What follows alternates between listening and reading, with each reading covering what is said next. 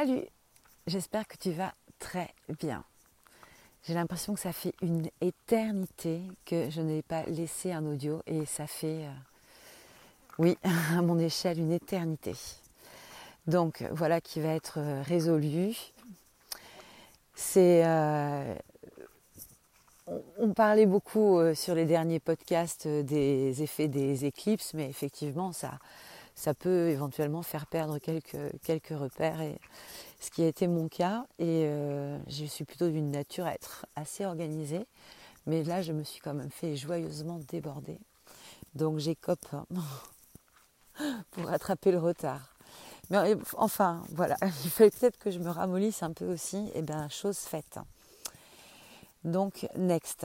Et next, eh ben justement, euh, sur cette terre ramollie, euh, nous accueillons la nouvelle lune en cancer. Comme s'il fallait bien deux doses d'eau pour pouvoir euh, commencer à façonner l'argile de quelque chose de, différent de ce que l'on a pu faire jusqu'à présent, parce que ça va être un peu euh, la teinte, la teinte du moment, c'est faire quelque chose qui soit et structuré et différent et euh, évidemment, ces deux choses seront la réponse exacte au désir de Vénus que Mars aura eu euh, l'occasion de comprendre de façon très précise grâce à la conjonction que vont former ces deux planètes dans le signe du lion. C'est le cœur et les mains réunis en un même point avec le désir vénusien qui souhaite, euh, voilà, ardemment quelque chose parce que Vénus en lion, elle est nécessairement ardente. Et Mars euh, en lion est nécessairement chevalier et chevaleresque. Donc il est tout prompt à aller euh, finalement porter son énergie à la concrétisation du désir porté par Vénus.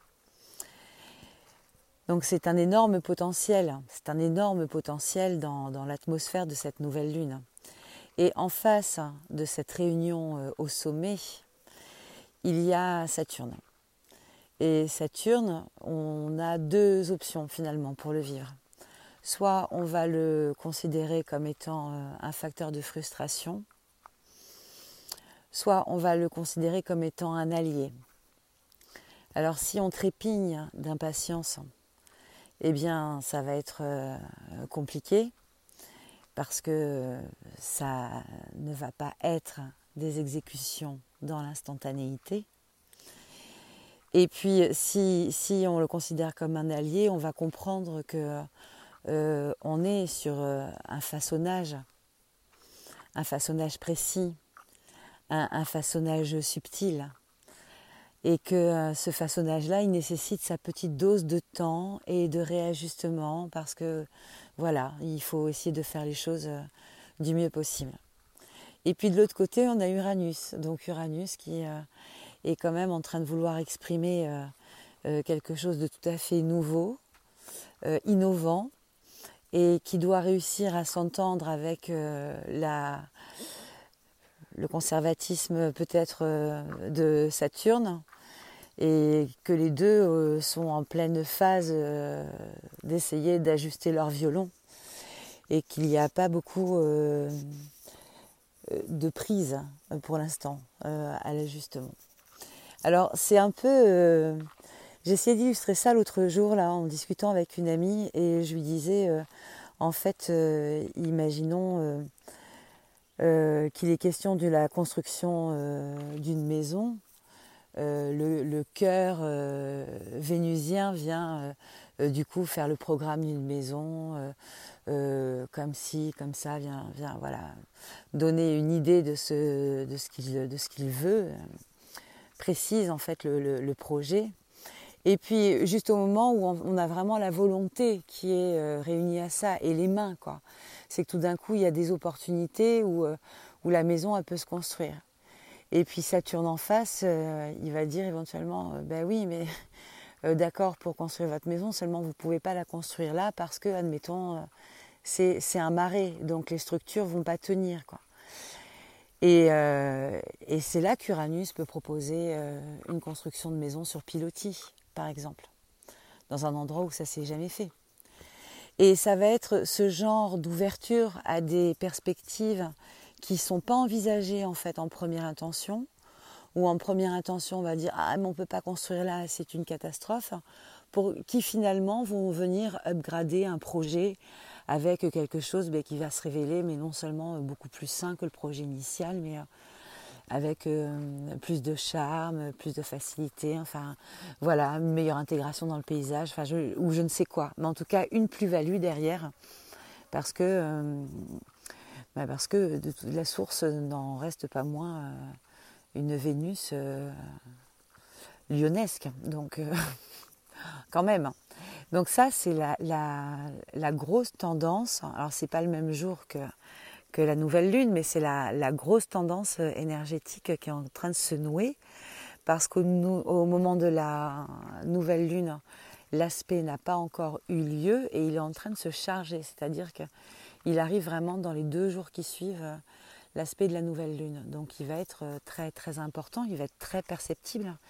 Et on peut d'ailleurs d'ores et déjà, là, au moment où j'enregistre, on est à quelques heures de la nouvelle lune, mais on sent déjà le rapprochement magnétique de Mars et Vénus dans, tout d'un coup cette revendication euh, d'une valeur particulière à l'endroit où sera la maison du, euh, lion euh, dans la carte, mais une revendication d'une valeur et, la, volonté de, reconnaître aussi cette valeur-là.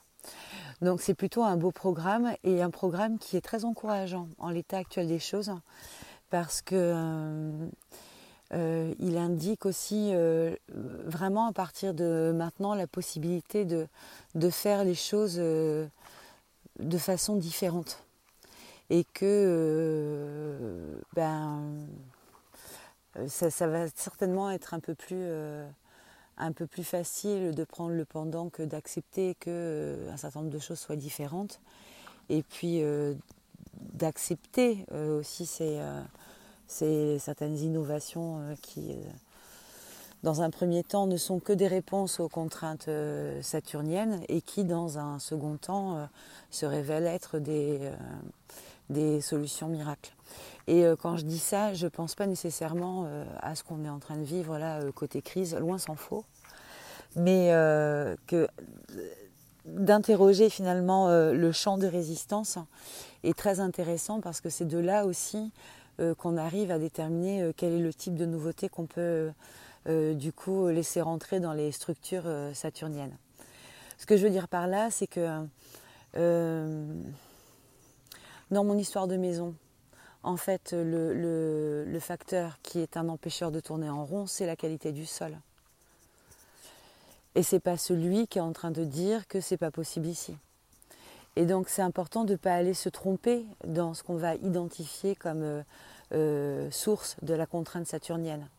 Parce que si on identifie que c'est celui qui vient dire euh, que le sol n'est pas bon, ben, on va chercher une réponse uranienne qui ne va pas être adaptée parce qu'elle va viser le messager, la réponse uranienne, innovante il vaut mieux regarder comment on peut finalement euh, composer avec le sol qui a priori est inamovible. Donc euh, trouver euh, la, bonne option plutôt dans ce registre-là.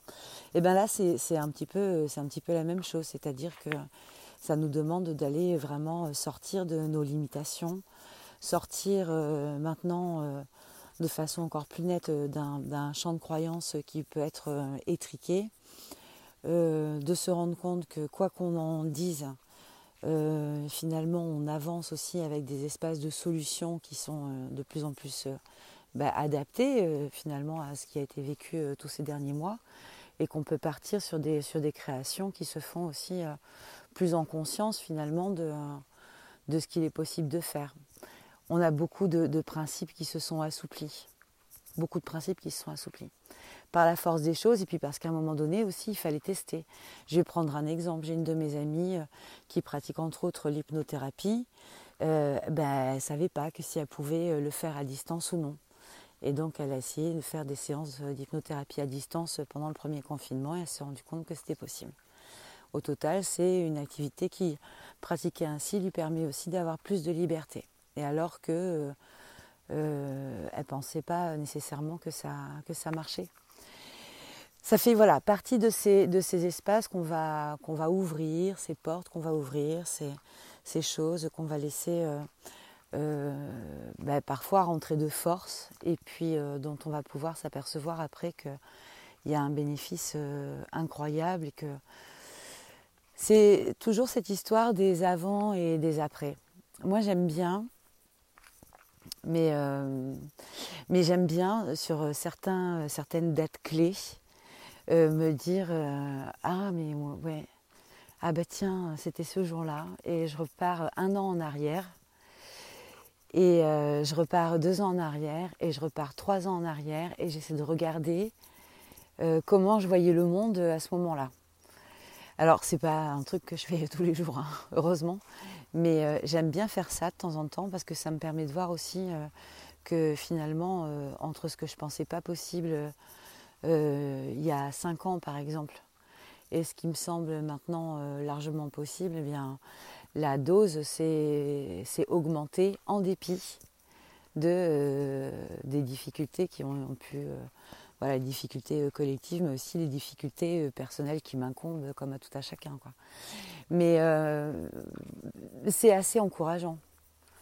C'est assez encourageant parce que finalement, euh, euh, on peut se sentir de temps en temps dans des zones d'étranglement avec des répétitions de schémas sur lesquels on n'arrive pas à sortir la tête de l'eau et, et, et, de se dire bah tiens, bon allez.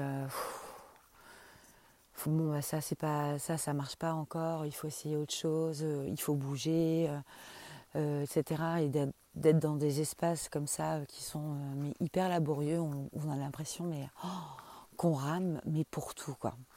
Ça, c'est des moments qui sont particuliers à traverser, c'est-à-dire où on a l'impression qu'on est en train de, de se battre contre du vent, on a beau faire tout ce qu'on veut faire et il n'y a rien qui avance. Et puis tout d'un coup, sous l'illusion de cette stagnation, quand tu reprends le plan un an plus tard, tu te rends compte que en fait, mais si, mais ça avançait déjà vachement bien. Mais sauf que tu ne le voyais pas parce que tu avais l'impression que euh, tu étais en train de. Ben oui, ben de, t'épuiser, de, euh, que tu étais dans un, dans un regard qui n'était pas le plus, le plus juste. Mais en fait, si, ça, ça a avancé. Ça a avancé, ça a évolué. Et les choses deviennent de moins en moins laborieuses. Tout ça pour dire que euh, dans ces, toutes ces zones-là de, stagnation, euh, où on a pu avoir l'impression qu'on nous tirait les bretelles en arrière quand on voulait avancer et proposer quelque chose, et en sachant que c'est pas fini non plus, mais bon, ça, voilà, on, arrive mieux euh, à driver, un petit peu mieux à driver. cette nouvelle lune là est porteuse de,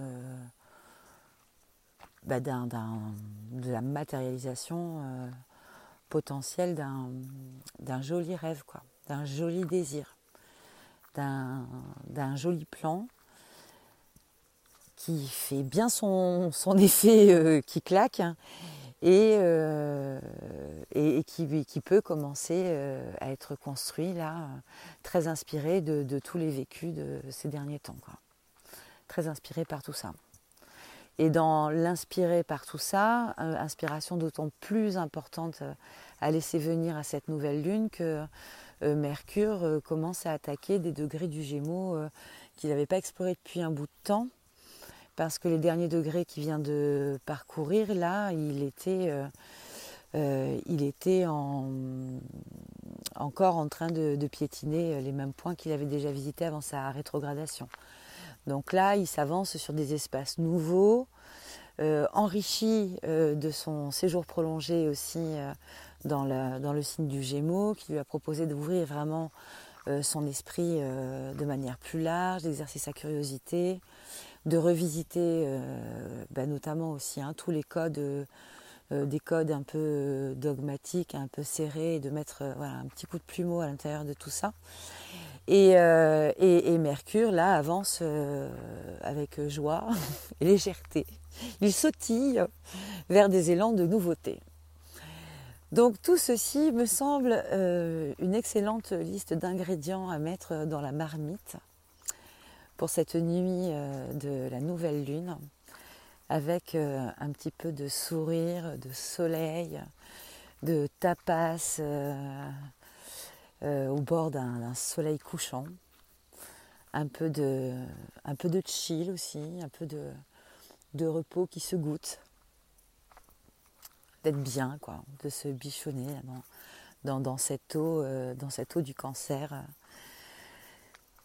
Voilà, qui euh, porte de si grands, euh, de si grands princes et princesses chez son voisin le lion. Donc c'est assez, voilà, c'est assez plaisant de une nouvelle lune assez plaisante et assez prometteuse que nous nous apprêtons à déguster, hein, osons les mots. Allez, je t'embrasse.